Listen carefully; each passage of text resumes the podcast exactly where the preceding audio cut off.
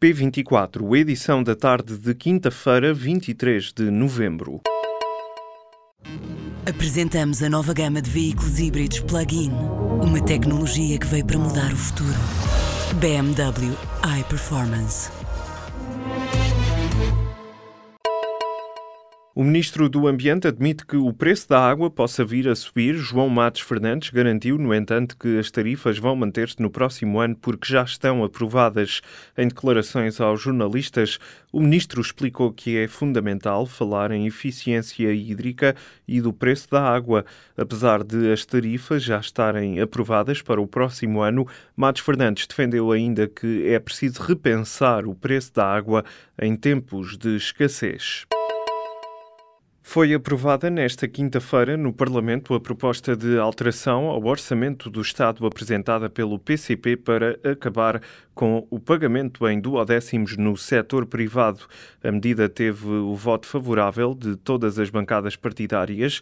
O PST foi o único que votou contra com o fim dos duodécimos introduzidos em 2013 como forma de responder ao enorme aumento de impostos decidido pelo governo PSD-CDS, retoma-se o regime normal de pagamento dos subsídios de férias e de Natal, ou seja, antes das férias e até 15 de dezembro previsto no Código do Trabalho. Na nota justificativa que acompanha a proposta de alteração, o PCP justifica que manter a regra no privado quando esta deixará de vigorar para os funcionários públicos e pensionistas em 2018, cria desigualdades no tratamento dos trabalhadores.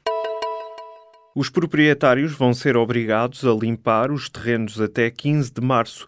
A data foi anunciada hoje no Parlamento pelo novo secretário de Estado da Proteção Civil. Caso os privados não façam a limpeza, a responsabilidade passa para os municípios que podem fazê-lo até final de maio. Durante o debate na especialidade do Orçamento do Estado para 2018, o secretário de Estado, Artur Neves, garantiu ainda que o governo tem no documento as ferramentas financeiras necessárias para indenizar pessoas, empresas e municípios pelos incêndios do verão e do outono. O secretário de Estado adiantou ainda que está a desenvolver projetos com o Ministério da Agricultura para, a curto prazo, atuar na floresta que não está ordenada nem protegida. Mariana Mortágua, em entrevista ao Jornal Público e à Rádio Renascença, critica a expressão saber merecer, usada pelo Ministro das Finanças em relação à contagem do tempo de serviço nas carreiras dos professores. Eu lamento que a expressão que o Ministro das Finanças usou tenha sido a expressão saber merecer, porque acho que ela pertence a uma retórica que faz parte da retórica que a direita usou para justificar a austeridade, que é a retórica do país acima das suas possibilidades. E é, essa é uma retórica que, aliás, cola muito bem à ideia de que direitos em excesso podem provocar crise.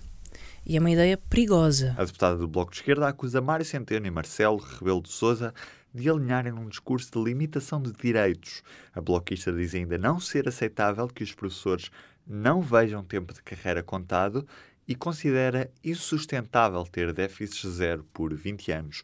Quando questionada se aceitaria integrar um governo com o Partido Socialista sujeito às regras orçamentais europeias, Mariana Mortágua diz que nenhuma regra é imutável. As regras são feitas por políticos e as regras são um reflexo de relações de forças e de maiorias.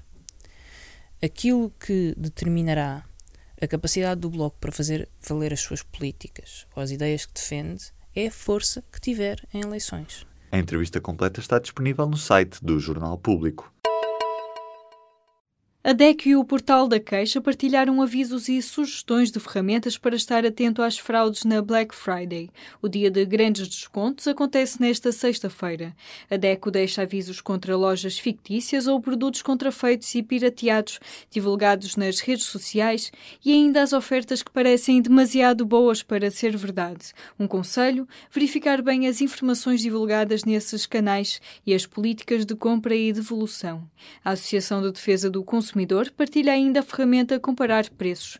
Ao pesquisar o nome da loja e do produto, o site indica se a promoção oferece de facto um desconto real por comparação com o historial de preços dos últimos 30 dias.